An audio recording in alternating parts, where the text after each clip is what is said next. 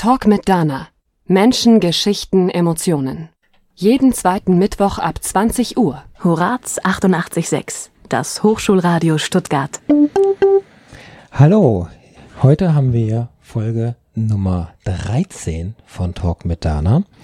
Und ihr wundert euch vielleicht, ich bin heute nicht mittwochs wie in der Ankündigung hier live auf Sendung, sondern am Dienstag. Diese Sendung ist eine Sondersendung, die wir nachholen, weil es Weihnachten nicht geklappt hat. Und ich habe dankenswerterweise den Kneipenplausch-Slot bekommen. Deswegen haben wir heute von 19 bis 20 Uhr live auf UKW diese Sendung. Talk mit Dana heißt Menschengeschichten, Emotionen und ich habe heute im Studio Nikola, Nikola Papadotomakis. Das klingt griechisch und ist es auch. Hallo Nikola. Hallo. Hallo Dana. Nikola hat eine Geschichte zu erzählen und ich möchte heute einmal so ein bisschen darauf eingehen, wie ich eigentlich so meine Gäste finde, weil ich habe das ganze Jahr über Gäste und die purzeln mir ja nicht so zu, diese Gäste. Letztes Jahr war ich auf einer Konferenz und hielt selber einen Vortrag und du warst auch da. Genau, ja.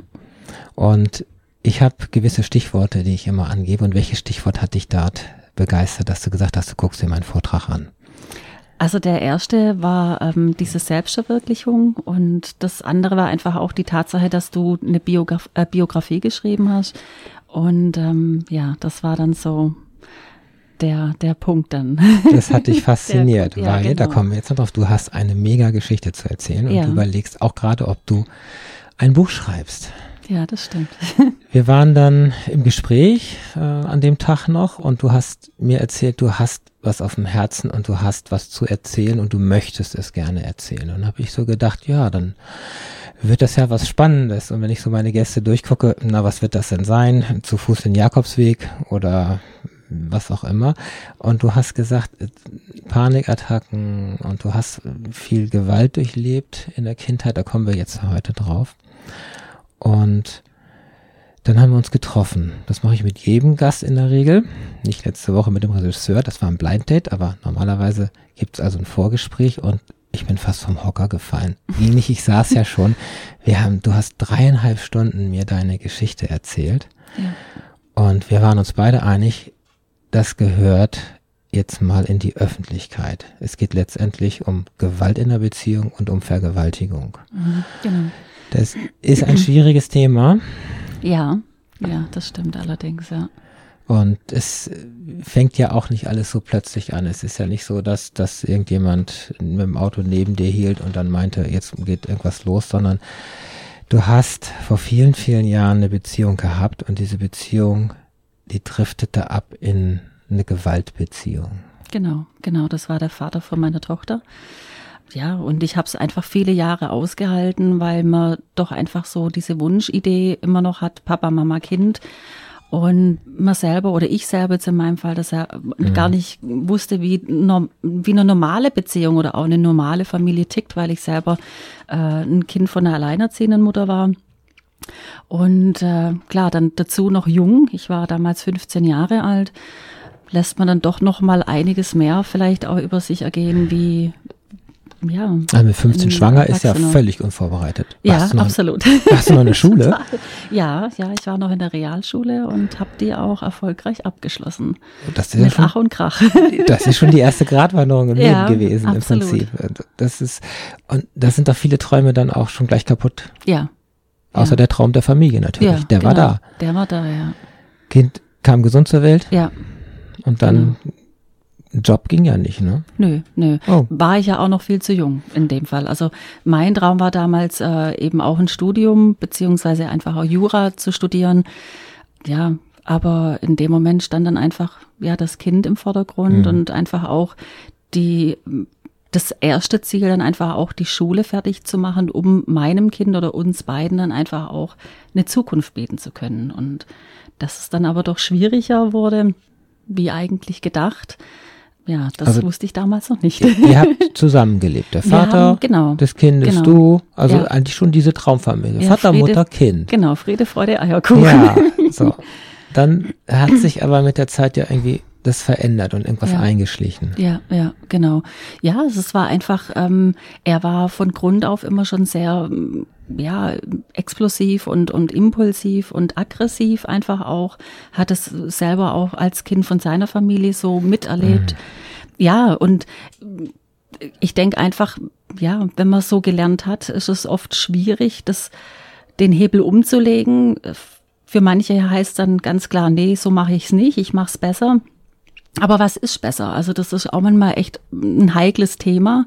Und in unserem Fall hat es halt nicht besser gemacht. Und daher ähm, war dann einfach auch so die absolute Kontrolle. Ähm, er wollte die Kontrolle über mich und über alles, also auch in dem im Haushalt, ähm, mit wem mhm. ich geredet habe, mit wem ich telefoniert habe und ja. Und wenn ich dann nicht okay. so pariert habe, wie er wollte, dann hat's halt einen auf die Nase gegeben. Ist, oh. Ja, genau. Also wirklich Schläge. Ja, richtig Schläge, ja, genau. Ja. Ähm, also Schläge gehören nicht in eine Beziehung. Das, das, das wissen wir heute, wie wir ja, hier sitzen. Genau. Wir sind erwachsen und, aber damals warst du ja noch, gut, mit 15 fing das an, ja. 16, 17, 18, heranwachsend, ja, reifend. Genau. Und du hast es irgendwie abgetan. Mhm. Oder mit welcher Begründung? Ja, vielleicht einfach in dieser Hoffnung, doch noch irgendwie diese Friede, Freude, Eierkuchenfamilie eben herstellen zu können. Also der, ja, ich hatte da irgendwie so eine große Sehnsucht danach, dass ich in dem Fall einfach alles, ja, ich dachte damals, ich mache alles fürs Kind und dass es das Beste ist für das Kind eben nicht, so wie ich damals, alleine aufzuwachsen, sondern eben mit einem Vater. Ja. Und äh, ja, an meinem 18. Geburtstag habe ich ihn dann rauskatapultiert aus der Wohnung. ja, aber es hat dann auch diesen Moment gebraucht, wo er dann auch die Hand mir gegenüber erhoben hat und meine Tochter dann eben gesagt hat, nein, Papa nicht Mama schlagen. Und das ist dann ein Mo Moment, wo ich gemerkt habe, oh. okay, ich schütze hier nicht mein Kind in dem Moment, wo ich ihn bei uns behalte und ihr den vermeintlichen Vater ähm, eben auf mhm. dem Tablett serviere, sondern ähm, es wird Zeit, dass sich da was ändert. Und ja. Weil letztendlich, wenn der Vater deines Kindes schon von seinen Eltern es vorgelebt bekommen hat ja. und jetzt sieht dein Kind das auch so, genau. dann wird es ja genauso. Ja, ja. Und genau das ist, war einer der großen Punkte, wo du sagst, nee, will ich nicht. Genau, genau. genau. Da bist du ja nochmal gut rausgekommen an der Stelle, ne? So. Ja, so. an der Stelle gut betont, ja, ja. So, und dann warst du 18, hast ihn vor die Tür gesetzt, viel zu spät im Nachhinein, sicherlich. Ja, absolut. Um, an der Stelle, gut, wir hatten sicherlich keine gebrochenen Rippen und solche Sachen, aber du hast natürlich deine Spuren davongetragen. Ja. ja. Und da war die nächste Beziehung sicherlich auch erstmal weit weg, oder? Ja, ähm, Beziehung auf jeden Fall, ja. Also ich habe dann jemanden kennengelernt. Das hätte ich jetzt nicht Beziehung unbedingt genannt. Mhm. Ähm, aber es gab dann eben wieder eine Person in meinem Leben und ähm, ja, das hat sich dann aber auch alles. Äh, du hast ihn kennengelernt eine, wo? Äh, ja, wo? ähm, wir haben so ein Blind Date? Ja, genau. Ah, genau. Also ja. du kanntest diesen Menschen gar ich nicht. Ich kannte diesen Menschen nicht. nicht, genau. Ja. Was gar nicht so gut war. Nein, so. absolut nicht. Ihr habt ja. ein Date gehabt. Ja. Wo war denn das? Äh, wir wollten zusammen in den Club gehen mit mhm. zwei äh, Freunden von mir, weil ja ich jetzt nicht one-on-one -on -one eben mit ihm alleine dann sein wollte. Oh. Ja, genau. Wieso, wenn man jemand mag und sympathisch will, dann will man ja gerade mit ihm doch alleine sein. Ja, aber da war dann, der, ich glaube, nicht unbedingt der Verstand, aber die Schüchternheit größer. Ah, also okay. dann eben das nicht so alleine sein wollen, weil man sich nicht getraut hat. Jetzt nicht, heute würde ich es dann so machen, klar, Blind Date sowieso nicht, aber da hätte ich dann eher gesagt, aus Sicherheitsgründen nimmt man jemanden mit. Aber in dem Fall war es einfach die Schüchternheit und ja. Ähm, ja. Was ja gut war, die, diese Vorsicht. So. Ja. Klar, aber geholfen hat's mir dann halt leider auch nicht. ja, also wie gesagt, wir wollten äh, in eine Diskothek damals gehen. Ja. Und äh, wir durften ihm, wegen ihm damals nicht rein. Oh. Ähm, ja, uns wurde aber auch nicht gesagt, aus welchen Gründen, aber er wurde nicht reingelassen. Er hatte Hausverbot. Ja, ja. definitiv. Und ähm, ja, da hat dann die Stimmung dann ziemlich geknackst und geknittert und oh. wir sind dann zu mir nach Hause und das war mein großes mein, mein, Dein Fehler. Mein großer Fehler, genau. Genau. Und äh, du ja. hast eine Zweizimmerwohnung damals gehabt oder was genau, war das? Genau. Irgendwo in einem Wohnblock?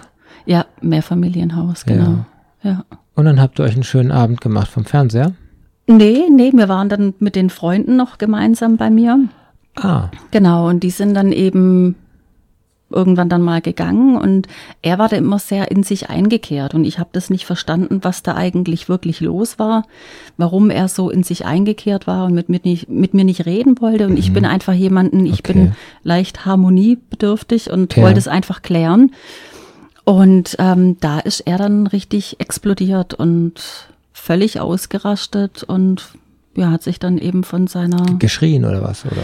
ja, also nicht unbedingt geschrien. Er, ja, er hat sehr laut geredet, doch, ähm, wurde aber auch einfach ähm, unverschämt und ähm, ja, ich habe es einfach nicht zuordnen können und wollte natürlich noch mehr reden. Was ist denn da los? Und Ja, das hätte ich bleiben lassen sollen. also die Stimmung ist total gekippt. Absolut gekippt, ja, Ja. genau. Und äh, ja, damals hat dann meine Nachbarin von oben äh, dann eben geklopft und geklingelt und hat gemeint, wir sollten bitte leiser sein und was Oh. denn da los sei. Ja, Genau, und ähm, ja, als dann die Tür zuging, war ich dran, ja. Und wurde dann in meiner eigenen Wohnung ja eigentlich fast zu Tode geschlagen und aufs Schlimmste vergewaltigt. von einem Sekunde zur anderen. Fängt er an und mit seinen Fäusten oder wie? wie? Ja, also er hat damals, ähm, das ging irgendwie los, er hat dann gemeint, ja, ähm, was hatten die gesagt, die Nachbarinnen? Und ich habe es ihm dann erzählt und das hat er dann irgendwie nicht akzeptieren wollen oder nicht glauben wollen. Und dann musste ich mich ständig wiederholen und nochmal wiederholen. Und dann kam von ihm dann auch immer wieder so ähm, Aussagen, ähm, du lügst und alle Frauen lügen und alle Frauen sind schlecht. Und das war der Moment, wo ich gewusst habe, okay, hier läuft eine komplett andere Schiene. Es hat nichts mit mir zu tun, aber ich sitze jetzt in der Falle.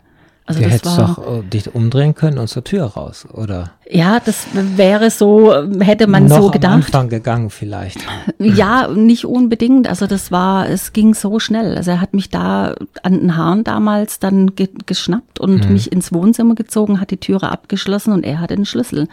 Und äh, mein erster Reflex war in dem Moment, ich habe geguckt, ob die Fenster, mein erster Gedanke war Fenster raus, Rollladen waren unten und der zweite Gedanke war, stopp, wenn ich jetzt hier rausgehe, dann bleibt meine Tochter zurück, weil die war damals auch noch in der Wohnung. Deine Tochter war mit den. Ja. Wie alt war die damals? die war damals zwei Jahre alt. zwei Jahre. Ja, die war in ihrem Zimmer und hat geschlafen, Gott sei Dank. Die hat Und, nichts äh, mitgekriegt. ja. Und dann, das war irgendwie elf, zwölf abends. Ja, so um den Dreh rum, ja, genau. Und jetzt warst du in diesem Zimmer mit ihm. Ja, genau. Todesangst. Ja, absolute Todesangst, genau. Ja, Und da setzt dann ein Fluchtreflex, hast du ja probiert. ja, Und dann ist, kommt dann diese Phase, ich mache jetzt, was er alles will, oder Ja. wie ist das? ja. Also das ist dann wirklich tatsächlich so, wie man es aus den Filmen und aus den Geschichten kennt. Man versucht eine ganz schräge Sympathie dem, dem anderen gegenüber dann irgendwie aufzubauen, versucht mit der Person zu reden. Ähm, ich habe dann auch mal gesagt, ich muss auf Toilette, weil ich dann überlegt habe, gibt's irgendwas, was ich ihm irgendwie über den Kopf hauen kann? Oder also man hat ja wirklich mit allen Mitteln versucht man ja irgendwie aus dieser Situation sich rauszuretten, aber es, es gab für mich keine Habt Möglichkeit. ihr gekämpft dann oder wie stelle ich mir das vor, diese Minuten dann, wenn er die Tür abschließt und jeder in einer, in einer Raumecke getrennt oder oder wie, wie, wie schreibt mal die Szene? Die Szene ähm, war damals, ich hatte so ein, so ein Eck, so Mhm. ein Sofa so um die Ecke rum und er hat mich ja, wie gesagt, an den, an den Haaren reingezogen, hat Mhm. abgeschlossen, hat mich auf dieses Sofa drauf und hat sich dann auf mich draufgesessen. Also er hat dann im Endeffekt, die Knie waren auf meinen, auf meinen Arm dann eben drauf und da hat er dann angefangen mit diesem, was hat die gesagt und er- erzähl noch mal und sag noch mal und sag die Wahrheit und das war dann so und dann ging's los, dann habe ich einfach die Fäuste im Gesicht gespürt, also hauptsächlich Ja. auf der linken Seite. Er hat geschlagen. Hat dann auf mich zugeschlagen, also auf mich eingeschlagen, genau. Und er hat nicht aufgehört, ja. Ja, Immer wieder. immer wieder, Immer ja. wieder. Genau. Und du hast auch dich ja passiv dann verhalten, aber es hat ja nichts gebracht. Nö, nö, du absolut liegst ja wie ein nicht. Käfer auf dem Rücken da. Ja, Er genau. ist bestimmt größer und, und, und kräftiger ja, auch. Ja, und genau. Und in dem Moment denkst du, scheiße, ich komme hier nicht mehr raus. Ja. Ist es das? Ja, also mein erster Gedanke, klar, war immer ständig bei meiner Tochter. Ich habe dann auch irgendwann, ich habe am Anfang schreit man Hilfe, Hilfe, man schreit Feuer, man probiert alles, was einem so Ah. im, im Kopf rumgeht. Aber es gibt ja noch mehr Reaktionen darauf. Genau. Und ähm, für mich war einfach, ich dachte, es muss ja irgendjemand im Haus es hören. Und ich habe mich noch erinnert, damals äh, zur Anfangszeit der Fahrschule hieß es damals, man soll nicht Hilfe schreien, man soll Feuer schreien, weil dann die Leute neugierig werden und dann kommen. Ja. Traurig aber war, aber es kam einfach niemand. Und irgendwann mal habe ich dann das aufgegeben und habe dann den Namen meiner Tochter geschrien. Und ähm, hat er mich dann irgendwann mal gefragt, warum ich das denn mache. Der wusste es nicht. Dass du, dass, dass Er- das Kind da ist. Doch, doch, er wusste es, aber er hat nicht verstanden, warum ich jetzt eben den Namen von meiner Tochter schreie. Und ich habe dann gesagt, damit er ähm, einfach realisiert, dass ich da noch ein Kind habe. Und er hat damals dann zu mir gesagt, wenn ich mit dir fertig bin, dann wird sie das kleinste Problem sein. Und dann war für mich klar, ich jetzt ist alles vorbei. Ja. Weil du ja auch vor deinem Kind so stehst. In Ja. der Beziehung vorher hast du ja auch die Garde beendet, Genau. weil du dein Kind schützen Eben, willst. Jetzt eben. hast du die Situation schon wieder genauso, dass ähm, Ja, du wieder die Wahl hast zwischen Ja. ich gebe mich hier auf und vergebe mich. ja, genau. Also Und es war heftig. Gefühlt dauert das alles lange. Es hat sehr lange gedauert, also gefühlt, äh, es hat gar nicht mehr aufgehört. Also es war irgendwie, ähm, ja, die absolute Panik. Man verliert völlig das Ja, Gefühl für Raum und Zeit. Klar. Was war Verletzung? Verletzung hatte ich ähm, Schädelbasisbruch. Ich habe wahnsinnig viel Blut damals aus dem Ohr verloren. Deswegen habe ich bis heute noch Probleme mit dem, Ja. äh, mit dem linken Ohr. Ich höre sehr schlecht. Dann war die Nase völlig zertrümmert. Äh, hauptsächlich, wie gesagt, die linke Seite vom Gesicht, also auch der Knochen unterm Auge, ähm, unter der Augenhöhle. War völlig zerschmettert. Und die Ärzte damals haben dann zu mir tatsächlich gesagt, wenn ich keiner, wenn ich mir keine OP unterziehe, werde ich mein Leben lang entstellt aussehen. Also das war, Ja, sind wir schon einen Schritt zu weit. Aber Ja. damit, na, damit wir Genau. mal das, das Bild abrunden, Ja, äh, wie wer es sich einfach- zugeschaltet ja. hat, es geht darum, Nicola ist hier im Studio und erzählt gerade von ihrer gewaltigen Beziehung, beziehungsweise von der Vergewaltigung, die sie erfahren hat. genau. Noch war er ja über dir. Ja. Stelle ich mir das ja, wie ging es dann weiter? Also bei mir war es dann einfach so, ähm, ich hab, Schläge, bin, Schläge. Ja, Schläge, Schläge. Und äh, ich bin damals sehr christlich erzogen worden. Hm. Und äh, für mich war dann einfach der Punkt, ich habe Hilfe geschrien, ich habe Feuer geschrien, ich habe den Namen meines Kindes geschrien, ich habe zum Beten angefangen. Ich dachte, okay, jetzt ist eh alles vorbei und dann Es lenkt- lenkt vielleicht, ab. vielleicht hilft's mir, ja. Ich meine, Ja. man, man hat ja nichts mehr zu verlieren, es ist alles weg. Und ähm, ja, wie gesagt, damals von der von der Kindheit, ich, ich wusste ja, wir sind jeden Sonntag in die Kirche gegangen und dann habe ich einfach zum Beten angefangen. Und dann ist was passiert damals, was mir schon wieder fast Angst gemacht hat. Und da habe ich dann gemerkt, wie schräg das eigentlich ist, dass man sich dann da ähm, so eine so eine komische, kranke Sympathie ähm, dem Täter gegenüber entwickelt. Also es war dann so, er hat sich angefangen auf dem Bauch zum, also auf dem, auf dem Boden zum Rollen und hatte Schmerzen. Aber er hat, Moment, wir waren noch, die Vergewaltigung haben wir so ein bisschen übersprungen. Ähm, oder war das, kam, kommt Das, das, das, noch? das kam noch, das kam Das, noch. also, also er hatte Anfälle gekriegt. Also würde sagen, ein Psychopath, der vielleicht einen epileptischen, epileptischen Anfall kriegt. Keine Ahnung, ich weiß es nicht. Also ich, wie gesagt, ich wusste nur, okay, er rollt sich auf den Boden. Und für mich war das dann so ein Moment, wo ich dachte, okay, ähm, stirbt er jetzt? Was Okay. passiert hier? Ich hatte keine Ahnung. Und ähm, mein erster Gedanke war natürlich, okay, wo ist der Schlüssel, Schlüssel und raus? Ja. Und dann wusste ich aber auch nicht, okay, ist es jetzt nur ein Spiel? Was passiert hier? Also man kann auch gar keinen klaren Gedanken mehr fassen. Man ist dann so in dieser Panik und dieser Angst. Und dann dachte ich, okay, ähm, ich bin jetzt nett zu ihm. Also ich versuche da irgendwie so ein krankes Ding da irgendwie aufzubauen und versuche ihn runterzufahren, ähm, weil man ja, man hängt in der Falle und man weiß nicht, wie du raus. suchst ja nach jedem Ausweg. Eben, Ja. eben, absolut. Und äh, dann, als er sich dann wieder beruhigt hat, hat er dann zu mir, äh, hat mich angeschaut und hat gefragt, ob ich am Leben bleiben will. Und dann habe ich ihn angeguckt und äh, habe gesagt, ja. Und dann hat er gemeint, okay, wenn ich all das mache, was er jetzt von mir verlangt und was er will, dann lässt er mich am Leben. Und das war dann der Anfang von der Vergewaltigung. Ja, Klamotten runter. ja, genau. Und dann lässt du es einfach mit dir geschehen. Ja, du bist, äh, das war das erste Mal, wo ich mich äh, dissoziiert habe. Also damals wusste ich noch nicht, was es ist. Man ist komplett aus seinem eigenen Körper draußen, man beobachtet sich von außen, man ist einfach nicht mehr bei sich. Es passiert nur noch und man lässt alles über sich ergehen. Ja. Und ihn hat es irgendwas gebracht wahrscheinlich. Nehme ich an, ja. War danach, dir ging es natürlich klar. Ja. Aber, möchtest du es beschreiben, wie es dir danach ging? Ich weiß gar nicht, ob man das irgendwie in Worte fassen kann. Also es war, ähm, ja, man ist an einem Punkt, da kann man eigentlich gar, man kann gar nicht wirklich mehr irgendwas fühlen. Man ist auf der einen Seite froh, dass man noch auf dem, am Leben ist. Auf der anderen Seite fühlt sich alles so unreal an, so unwirklich. Ein falscher Film. Ja, und Ja. vor allem, man hat ja dann auch so einen Schutzmechanismus, man bekommt da seine Umwelt auch gar nicht mehr richtig mit. Also ich weiß dann zum Beispiel, ähm, er ist dann eingeschlafen Ja. irgendwann mal und äh, ich habe dann wirklich noch so weit denken können und, und agieren und reagieren können, auch mit den ganzen Verletzungen, dass ich dann diesen Schlüssel genommen habe und dann wirklich klammheimlich, so wie ich war, ohne mir irgendwas überzuwerfen, den Schlüssel genommen habe und Raus. raus, Kind mit und ich bin auf die Straße gerannt. Und bei uns war damals die Straße runter, gleich um die Ecke rum ein, ein Haus, also ähm. Allgemeinarzt. Und da bin ich hin. Hm. Mit dem Kind, so wie ich Aber es war. war doch Mitternacht.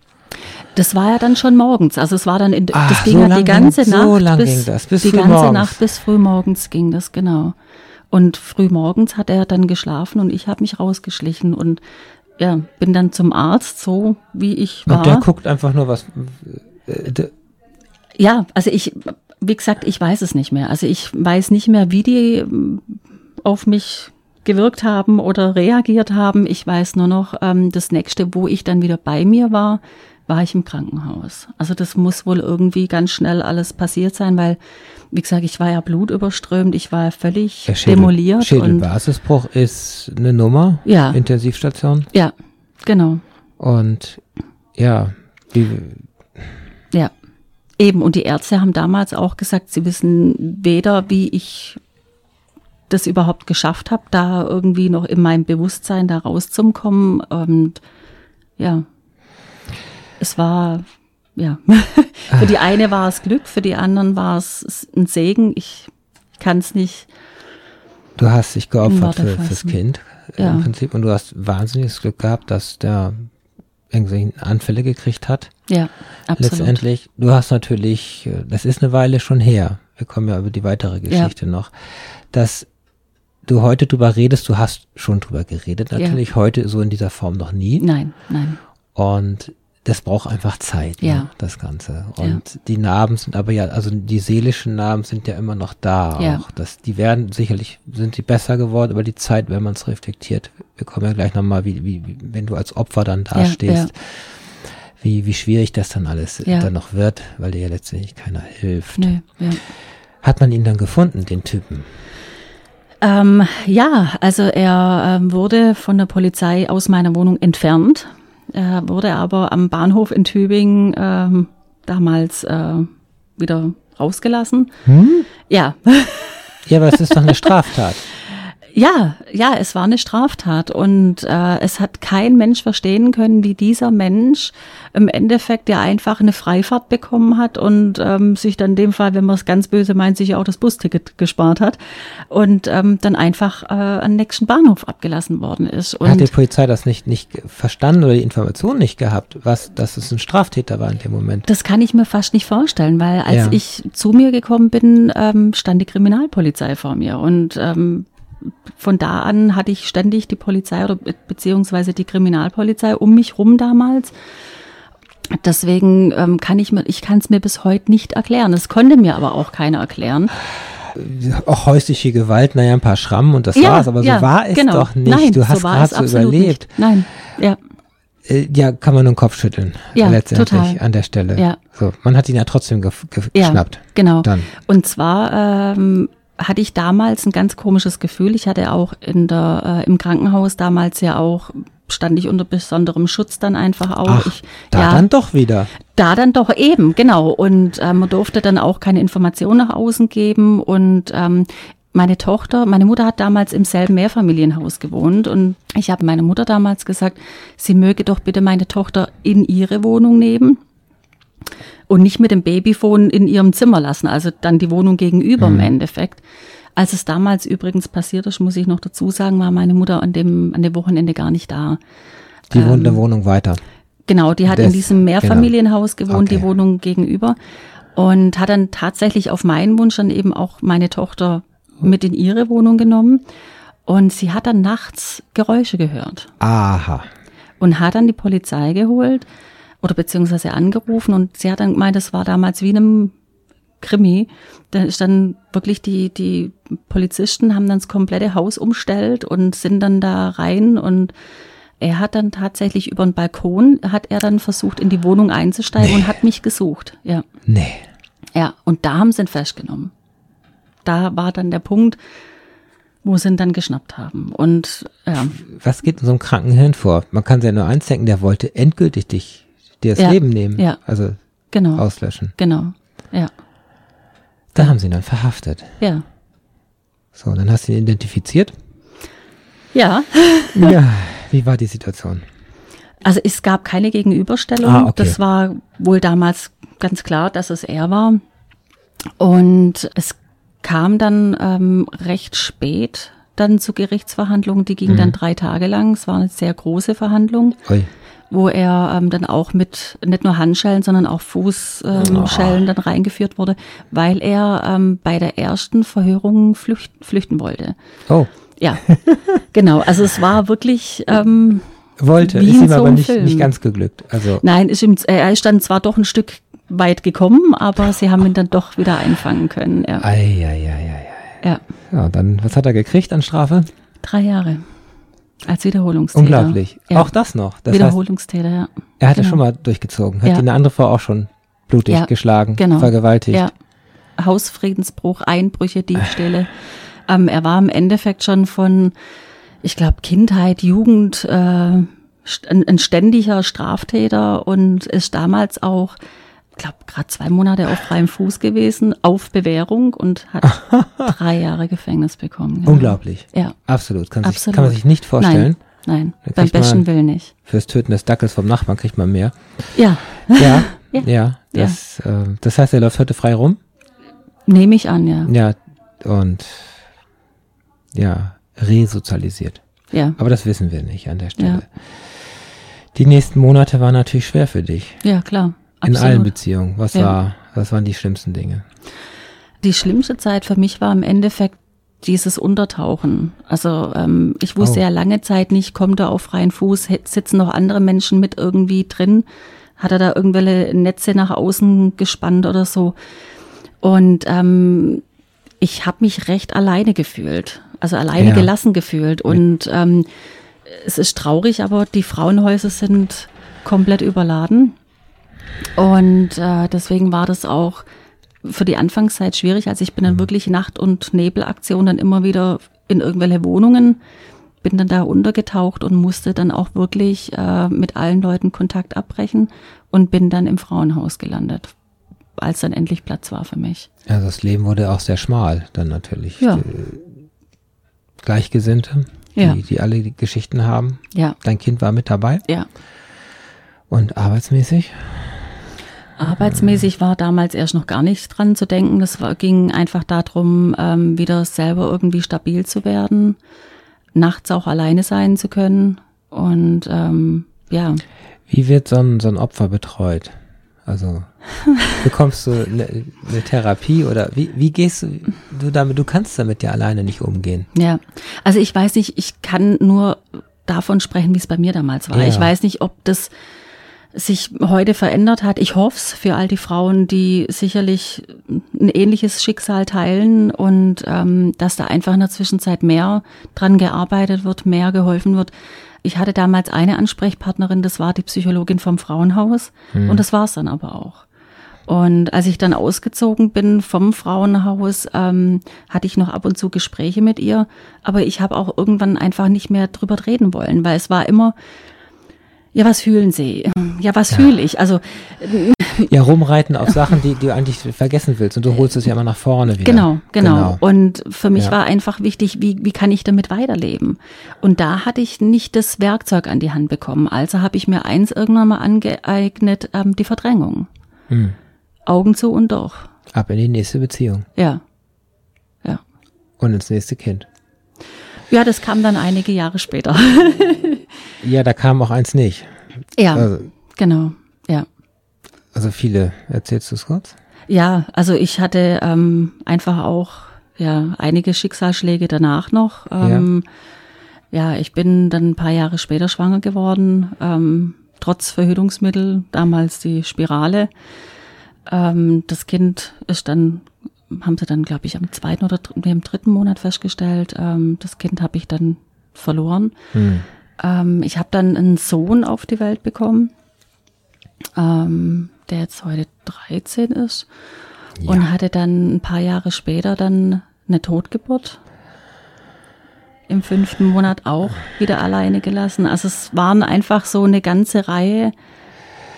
Familie, Mutter, Vater, Kind, Kinder sollte ja. irgendwie nicht sein, Nein, wenn das nein. jedes zweite Mal irgendwie schief geht Ja. oder du das Kind immer beschützen musst vor Ja. einer gewalttätigen Ja. Beziehung, vor einem Vergewaltiger, Totgeburten. Also das, das klingt alles ziemlich, ja, heftig. heftig, ne? Ja, ja. Und aber heute lächelst du. Das heißt, du kommst, ja, du kommst, du musst damit zurechtkommen. Ja. Ist das richtig ausgedrückt? Absolut, ja. Ich muss jeden, und was heißt, ich muss nicht, ich will. Und das Ja. ist auch nochmal so ein Ding, wo ich einfach auch äh, heute noch am Lernen habe, dieses Muss-Denken abzuschalten. Ich, ich muss es ja nicht machen, ich muss nicht jeden Tag irgendwie versuchen, für mich schön zu gestalten. Ich will. Ich will damit leben können, ich will anderen Menschen da damit helfen. Ja. Und ähm, ja, das ist auch nochmal so ein, für mich war das lange Zeit so ein Thema, weil ich mich immer als Opfer gesehen habe.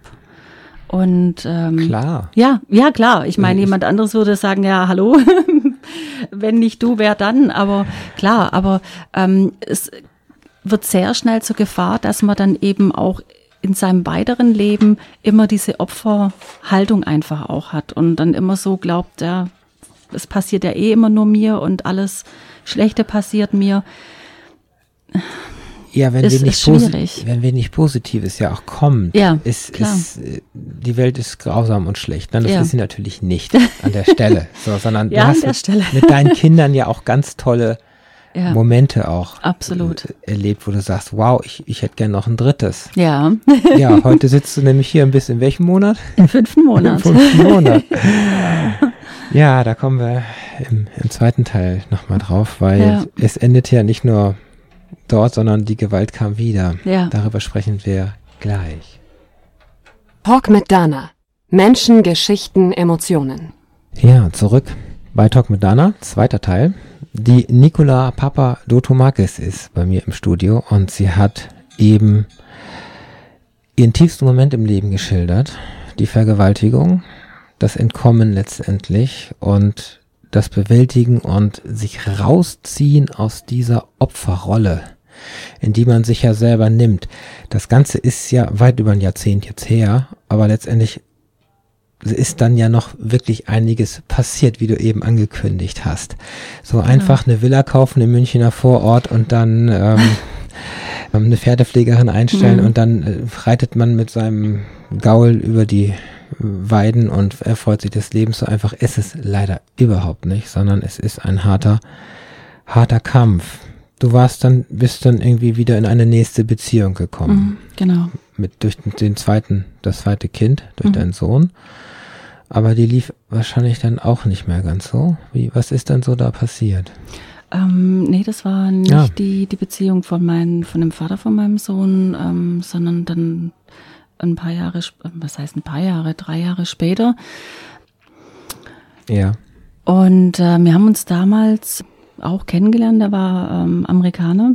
Mhm. Und wir haben auch zwei Jahre eine Beziehung geführt, die am Anfang eigentlich sehr schön war und ähm, ja, er ein absoluter Familienmensch war, super mit den Kindern zurechtkam, mit mir und ähm, ja, So wie easy going, genau, so wie, es ich mir es gewünscht habe. Easy genau, going, es easy läuft, going, ja. ja, genau. Und ähm, Gemeinsamkeiten, Genau. Hobbys, Interessen, Urlaub machen, sich entwickeln. So. genau, genau. Schön. Ja, aber dann kam halt einfach auch Aber, das große Oh. Aber, die, die Realität hat uns dann einfach irgendwann mal auch äh, eingefangen. Und zwar kam er damals von Amerika und ähm, hatte dann hier erstmal keinen Job. Das war ja soweit okay. Finanziell waren wir auch erst einmal versorgt. Ähm, und hatten dann, wie gesagt, einfach mal die, die Möglichkeit, miteinander Zeit zu verbringen, die schönen Momente mit den Kindern, Ausflüge machen und ja, diese positive Sachen einfach. Also es war einfach schön, jemanden da zu haben, der uns einfach voll, Teilen. genau, Das Ganze, ja. genau. Und also es war wirklich, ähm, ja, traumhaft. Und ein Vater war für deine beiden Kinder auch. Genau. Super, eben. Ja. klasse. Ja. So, wie im Reiseprospekt. Diese, Ja. diese bunte Welt, ja. Die ja so schön sein kann. Genau, so schön sein kann, Aber- genau, wenn da nicht die Realität wäre. Was hast du da wieder angezogen? Ja, es war im Endeffekt dann einfach jemand, der selber nicht mehr irgendwie aus, aus den, aus den Pötten kam oder in die Pötte kam, genau, in die Pötte kam. Ähm, ja, der das wohl so dann ganz angenehm fand, dass ich mich so um alles gekümmert habe. Er so im Endeffekt der Hausmann war und am Anfang hat's mich ja auch nicht gestört. Ja, die und klassische Rollenverteilung. Genau, genau. Und ähm, irgendwann mal habe ich dann aber festgestellt, dass ich zum männlichen Part der Beziehung mutiert bin. Also ich bin dann nach Hause gekommen von der Arbeit, ähm, Essen noch nicht auf dem Tisch, die Wohnung auch nicht aufgeräumt. Ja, sag mal, was ist denn hier los? Sitzt doch den ganzen Tag zu Hause, machst nix. Ja, es waren dann irgendwann sind Vorwürfe, also Vorwürfe einfach von meiner Seite gekommen, Ja. weil ähm, für mich, klar, ich meine, es ist erst einmal die Rollenverteilung, man kennt das ja aus so normal, wie man sich das immer vorstellt. Der Mann geht zum Schaffen, die Frau eventuell auch, oder ist zu Hause, kümmert sich um den Haushalt, die Kinder. Heutzutage kann man das sich ja kaum noch leisten, aber es gibt's ja immer noch. Und da war dann für mich irgendwann mal das Bild völlig verzerrt und, und, und völlig schräg, weil ich dann einfach so das Gefühl hatte, jetzt bin ich der Versorger, ich bin der Mann im Haus und er kommt aber sein, Sein Anteil war nicht da. genau, sein Anteil war nicht da. Liegt auf dem Sofa, während genau, du schaffen gehst. Genau. Ja. Und ähm, am Anfang dachte ich, okay, hm, ja, ist dann halt so. Und irgendwann habe ich dann einfach auch mal einen Schnabel aufgemacht und habe gesagt, so geht's nicht. Also ja, ich Ja. habe mich da einfach auch ein Stück weit nicht wertgeschätzt gefühlt und auch so, ja, also Hast dich war, vers versucht zu emanzipieren, zu behaupten Ja, letztendlich. Und genau. die soziale Rolle ähm, Hausfrau hat er im Prinzip gemacht. Äh, Ja. Also hat er eigentlich gehabt oder Ja. aufgedrückt gekriegt, aber er hat sie nicht akzeptiert. Er Genau. war nicht der Mann, der den Haushalt schmeißt, der dann einkauft, der den Rücken frei hält, der sich ums Kind komplett kümmert, während du das Geld ranholst. ja, Ja, das äh, mündet normalerweise in der Trennung. genau. Und vor allem selber was ändern wollte er auch nicht. Er hätte ja dann auch sagen können, okay, jetzt gehe ich zum Arbeiten. Hat er ja aber auch nicht wollen. Und dann war einfach der Punkt irgendwann mal, wo ich gesagt habe, jetzt ist Feierabend. Entweder es passiert was oder er muss gehen. Ja. Und Was ist passiert? naja, ich habe ihn dann raus vor die Türe gesetzt und ähm, das fand er dann nicht so lustig. Ähm, hat dann auch mal noch mal ein paar Mal eben versucht, mit mir zu sprechen und ähm, ja, dieses, was man halt so kennt und ich möchte wieder zurück Ja, und äh, nimm mich doch zurück mm. und ja, genau. Als er dann einfach gemerkt hat, okay, da gibt's kein Zurück mehr, da hat bei ihm halt auch irgendwie einen Schalter umgelegt. Und ich weiß noch, ich bin damals mit meinen Kindern im, im Zoo gewesen und kam nach Hause und bin in die Tiefgarage reingefahren und steig aus und dann stand er da. Und dann ging's ran an den Speck, beziehungsweise ran an mich. Also dann eben auch wieder Gewalt, Gewalt. Ja, die absolute Gewalt. Schläge. Ja, wobei da dann noch nicht so. Also es war dann eher einfach so, dass er mich gepackt hat und gegen die, die Wand in der Tiefgarage geknallt hat und dann gemeint hat, so, und er kommt jetzt wieder nach Hause. Wir sind seine Familie und er lässt es jetzt so nicht mehr mit sich machen, dass wir ihn ausgrenzen und ihn nicht mehr rein oder mit in die Familie nehmen. Also total schräg. Und dann habe ich was gemacht, was ich bis heute nicht verstehe. Und vor allem, wenn ich heute, ich gucke sehr ungern Horrorfilme an. Das ist einfach nicht mein Ding. Meine Tochter liebt's. Ähm, und manchmal muss ich mir das dann einfach mit ihr antun und habe dann aber meistens das Kisse im Gesicht oder ähm, ja. Und da rege ich mich immer auf, wie jemand so doof sein kann, hoch zu rennen. Weil in jedem doofen Film rennen die Menschen hoch. Also es ist Gefahr und anstatt raus rennen sie hoch. So, und was mache ich, tolle Frau? Ich renn hoch. In deine Wohnung. In meine Wohnung. Ich kann, ich weiß es bis heute nicht, was mich da geritten hat oder warum es die Menschheit so reitet. Aber ich habe ihm damals dann gesagt, ähm, lass mich die Kinder in die Wohnung bringen. Da dann natürlich wieder der Schutz. Ich möchte meine Kinder in Schutz bringen.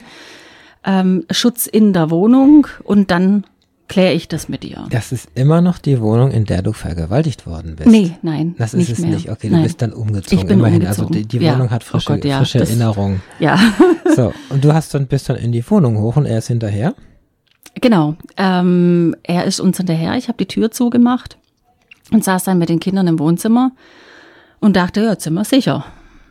Und dann hat er mir eben die Tür eingetreten und dann musste ich eines Besseren belehrt werden. Und zwar, dass ich eben nicht sicher war mit den Kindern. Und ja, dann ist er eben auf mich los und dann ging's gleiche Spiel im Endeffekt wieder wie damals. Ich bin regelrecht durchs Wohnzimmer geflogen, bin geschlagen worden vor dem Augen, vor den Augen meiner Kinder. Ähm, meine Tochter hat damals an die Polizei gerufen, angeblich auch die Nachbarn. Also ich weiß nicht, wer da erst am, am Apparat dran war. Und ähm, er wurde dann auch ähm, entfernt, soweit ich weiß, aber ähm, damals nicht von der Polizei. Also auch er wurde nicht äh, in Haft genommen, sondern äh, es kam damals äh, die Psychiatrie. Also Ah, hat ihn war dann ja nur eine mitgenommen. Prügelei, war ja nicht viel. Genau, war ja, Ja. war ja nichts Schlimmes. So. Also was ist eigentlich ihr Problem? Also das war irgendwie, ich hatte immer so dieses Feedback bekommen, ja, was haben sie eigentlich? Also, Ja, diesmal war es kein Schädelbasisbruch, es war halt nur Nasenbein oder was auch immer. genau, ein ne? paar ja. blaue Flecken Ja. und Schrammen und ähm, Ja, ist doch normal, gehen Sie ins Frauenhaus, sind doch alle da. Genau. So, Ja, so, zugerichtet. so nett waren sie ja noch nicht mal. Also das war ja dann noch das Witzige an der ganzen Geschichte. Was heißt witzig? Im Nachhinein, ja, ja, man weiß einfach nicht mehr, was man dazu sagen soll. Und ähm, wie gesagt, die haben ihn mitgenommen. Nur diesmal, klar, hatte ich, war ich älter, ich hatte Erfahrungen und ähm, für mich war dann einfach immer noch wichtig Schutz. Wo bekomme ich jetzt Schutz? Die Tür war demoliert, ähm, die Polizei ist gegangen, hat es aufgenommen. Ich stand da in meiner Wohnung, die Tür konnte ich ja offensichtlich nicht mehr abschließen. Und er läuft noch frei rum. Genau. Ne, Erst, erst haben sie ihn ja mit in die Ja, ja Psychiatrie raus. genommen, genau. Da hat er dann sich aber auch nur ein paar Stunden aufgehalten, bis sie dann festgestellt haben, ja, eigentlich ist er ja ganz normal. Und ähm, ich habe dann die Kinder gepackt und bin dann der Polizei hinterhergefahren und bin den bis aufs Regierungspräsidium, also auf nicht Ja. Regierungspräsidium, auf die, auf die Auf Station die Wache. auf die Wache und habe gesagt, so liebe Leute, ich bleib hier sitzen, bis ihr mir helft und mir sagt, wo ich mit den Kindern hingehe und was ich machen kann. Und äh, das waren sie irgendwie leicht überfordert mit der Tatsache, dass ich da so reagiert habe und dass ich einfach verweigert habe, in meine Wohnung zurückzugehen. Ähm, was hätte ich denn machen sollen? Ja. Und ähm, sie waren dann so nett und haben mir ein Telefonbuch gegeben, wo ich dann noch einen Schlüsseldienst anrufen konnte, damit ich wenigstens im Beisein der Polizei noch ein paar Sachen aus der Wohnung rausnehmen konnte und erst einmal die Wohnung abschließen konnte. Das war für mich wichtig. Ähm, Schlüsseldienst musste ich übrigens selber bezahlen, da hatte ich danach auch noch eine schöne Rechnung. Ähm, und dann ging es mit uns ab ins Frauenhaus. Ja. Frauenhaus Runde du, zwei. ja, genau. Runde zwei. Runde Also, zwei. es ist Diesmal mit zwei Kindern. Ein Déjà-vu. Ja, Heute bist du aber in einer Beziehung, ja. die wie lange schon jetzt gut geht. Die jetzt wieder aufgefrischt worden ist, die doch nach vielen, vielen Jahren dann wieder, ähm, Habt ihr euch gefunden wieder. ja, Und heute, natürlich hast du dieses Trauma da, dass jedes immer, wenn irgendwo die Hand gehoben wird, wenn jemand laut wird, kommt das ja durch. ja, Sicherlich. Und das ist eine Gratwanderung jeden Tag, sich da im Zaum vielleicht auch zu halten. Ja. Oder diese, diese doch Opferrolle, die du natürlich innen drin hast Ja. in dir und die du auch nie ablegen wirst Ja. an der Stelle. Du bist selbstständig. Ja. Du hast dich also in Arbeit gestürzt. ja, Du extrem. verkaufst nämlich die schöne heile Welt, indem Ja. du, was machst, was machst du kurz gesagt? Äh, ich verkaufe Reisen. Also ich bin äh, Reiseverkehrskauffrau und habe mein eigenes Reisebüro und ja, vermittle heile Welt, strahlend blauer Himmel oder die schönen Städte. Ja, pures Glück und Sonnenschein. Ja, was ist es doch auch, wenn du, in, Ja, du bist klar. Griechin und du, wenn du in Griechenland bist, wie geht's dir denn da? ja, pures Glück. Für mich ist es die Zeit, wo ich immer sag, äh, in Griechenland lebe ich, in Deutschland überlebe ich. Ja, wo dann wirklich jede Faser des Körpers aufwacht und man dann einfach, ja, wieder zum Leben kommt. Und hier einfach, ja, hier funktioniere ich, hier mache ich meinen Job. Und ähm, das sind so Rollen, die du ausübst ja, im Mutter. Genau. Mutter, Geschäftsfrau. Partnerin. Genau. Ihr habt noch nicht geheiratet. Nein. Okay. Nein. Hm. Das hört sich jetzt so an, als ob es jetzt gut wird. Ist es schon gut für dich? Nee, ich, ich bin noch nicht an meinem, an meinem Punkt angekommen. Also mhm. ein ganz, ganz großes Mango. Ich meine, klar, es sind natürlich diese ganzen Wunden, seelische Wunden, ähm, aber auch körperlich. Also ich habe bis heute noch extreme Probleme mit meinem Kiefer. Hab da, ähm, ja, wenn man es nicht genau weiß, sieht man es nicht unbedingt. Ich höre schlecht. Also es sind einfach so Sachen, mit denen ich jeden Tag leben muss. Und da ist einfach schwierig, manchmal einfach auch den Fokus auf sich selber zu, zu halten. Und das war ja dann auch ein Grund, warum ich ja dann im Sommer angefangen habe, diese Facebook-Seite Kein Raum für mich zu machen und einfach auch dazu schreiben, weil das für mich dann irgendwann mal ganz klar wurde, ich habe gar keinen Raum. Du kommst zu kurz bei ich dir komme selber, zu kurz, ne? ja, weil ich äh, eben die ganze Zeit funktioniert habe, verdrängt habe und das war dann so mein Ding. Aufstehen und weiter. Frauenhaus, rein, aufstehen und weiter. Ich hatte ja eine Verantwortung meinen Kindern gegenüber. Die Fehlgeburten, die Totgeburt. Ich weiß nicht, ich bin damals vom Krankenhaus nach Hause gekommen, dann werden die Tränen abgewischt und dann geht's weiter. Also, ja, irgendwo muss man ja funktionieren. Und vor allem, wenn man dann einfach auch alleine ist, da hat man nicht einen Partner, wo dann sagt, so, ich gehe jetzt mal ein paar Tage ins Zimmer und weine mir den Schmerz von der Seele, mhm. sondern ich muss funktionieren. Und das war dann für mich einfach auch, ja, das war so vielleicht auch ein Stück weit meine Art, äh, auch zu überleben. Vielleicht wäre ich sonst einfach, ja, hätte, hätte ich mir vielleicht auch sogar das Leben genommen, weil ich anders damit hätte nicht umgehen können. Also das weiß ich auch nicht, ob das einfach für mich so ein Schutzmechanismus war, den ich für mich entwickelt habe, um einfach irgendwie mit diesen Sachen klarzukommen, verdrängen, wegpacken, weitermachen. Und irgendwann mal fliegt einem halt echt der Mist um die Ohren. Ja, weil du steckst, du, du schiebst es ja nur zur Seite. Klar. Das ist nie klar. bewältigt. Nö. Und es wird immer mehr und es drückt immer mehr. Genau, und das war dann der Punkt, wo dann die Panikattacken kamen, Angstzustände, bin dann auch in eine Traumaklinik gegangen mit den Kindern, weil mir alle Trauma, traumatisiert waren, ähm, mehrfach traumatisiert. Und ähm, das hat mir sehr, äh, sehr viel geholfen. Also es war auf jeden Fall der richtige Schritt in die richtige Richtung. Mhm. Und ähm, ja, vor allem auch zu sehen, dass man doch nicht ganz alleine ist, dass jeder sein Päckchen heutzutage trägt, egal in welcher Form.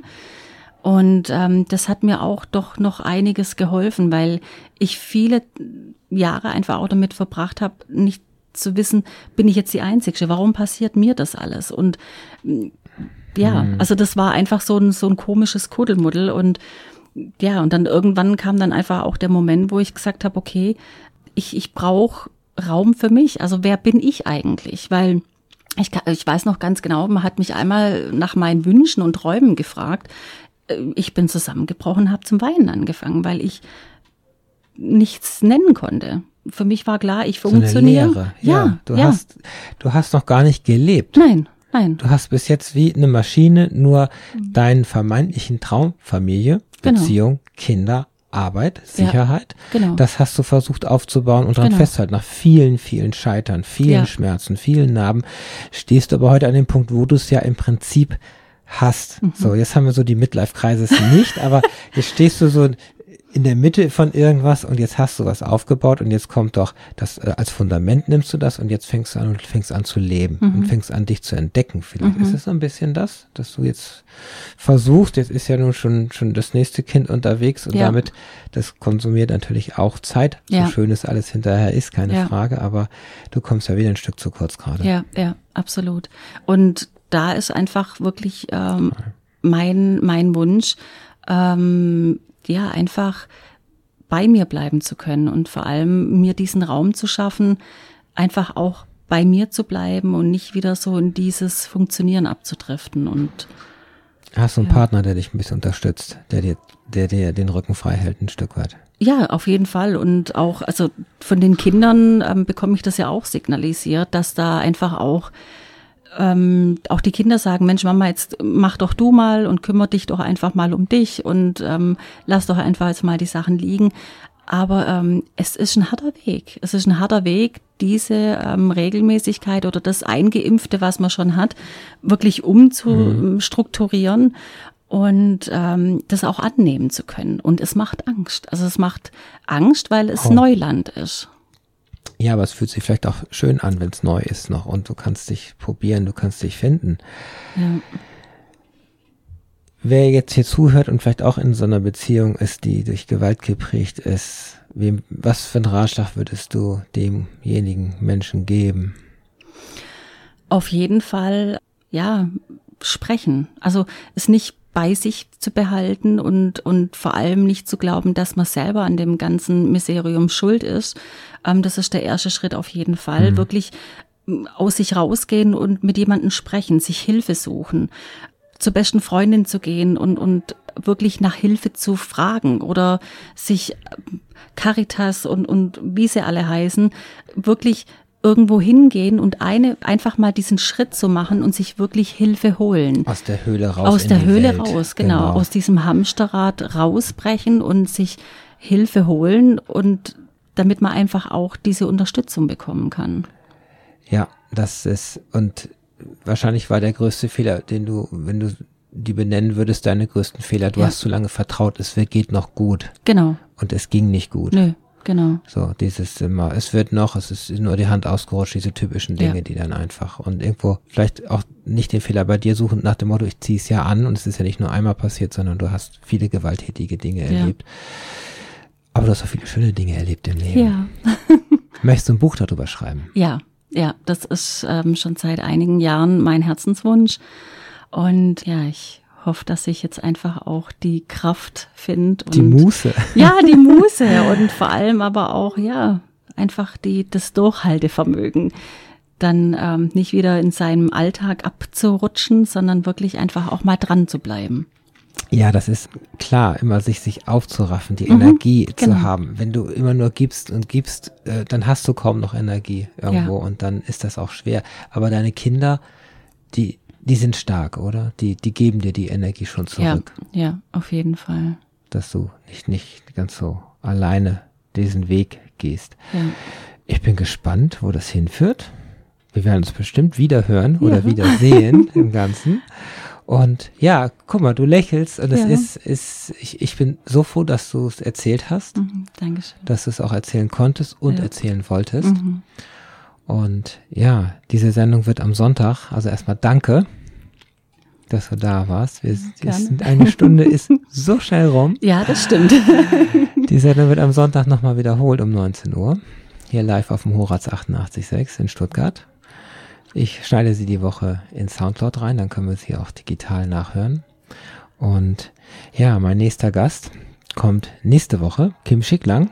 Und Kim Schicklang ist Menschenrechtlerin und wir reden auch über Ähnliches, nämlich um Rechte kämpfen, um Emanzipation, um sich zu behaupten, um viele, viele Dinge. Kim hat auch einen Film gedreht und lasst euch überraschen. Vielen Dank, dass ihr zugehört habt.